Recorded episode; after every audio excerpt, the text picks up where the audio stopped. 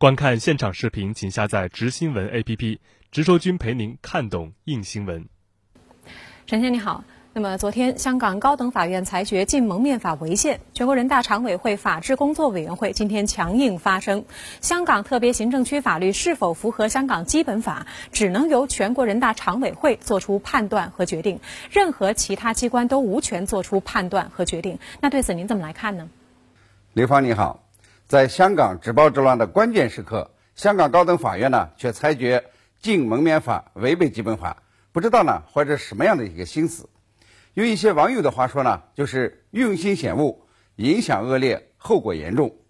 最直接的后果呢，是从昨天起啊，这个违反禁蒙面法而被捕的嫌犯将获得释放，其他涉及暴乱的被告呢，也会被取消相关罪名。警方、律政司呢，又帮忙了一场。其最糟糕的影响呢，就是客观上呢，增加了止暴制乱的阻力，将给本意。这个心气气衰、开始逃窜的暴力分子呢，打入新的强心针，会延续香港乱局的时间。过去六个月修理风波也不止，暴力加剧，那么大学校园成为暴力窝点。一个重要的因素呢，就是警察抓人、法院放人的生操作。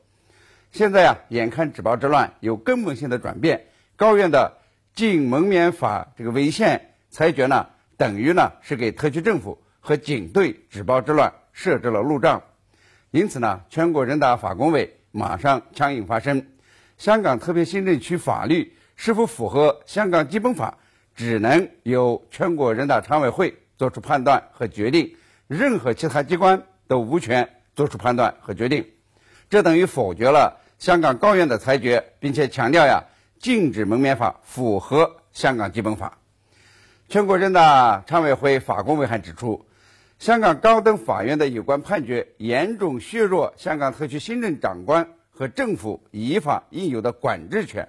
不符合香港基本法和全国人大常委会有关决定的规定。国务院港澳办呢也发表谈话，批评香港高等法院的裁决是公然挑战这个全国人大常委会的权威和法律赋予行政长官的管制权利，将严重产生负面社会政治影响。希望香港特区政府和司法机关呢，严格依照基本法履行职责，共同承担止暴制乱、恢复这个秩序的责任。止暴制乱呢是全社会的责任，司法机关呢也是其中一员。我估计啊，经过这次裁决事件以后，香港的司法体系将会改革，将进一步明确违反基本法审查权不属于香港法院，将进一步的完善一国两制制度体系。健全香港维护国家安全的法律制度和执行机制，这一点呢，在刚结束的中共十九届四中全会上，这个决议上呢有专门的论述，也是推进国家治理体系和治理能力现代化的组成部分。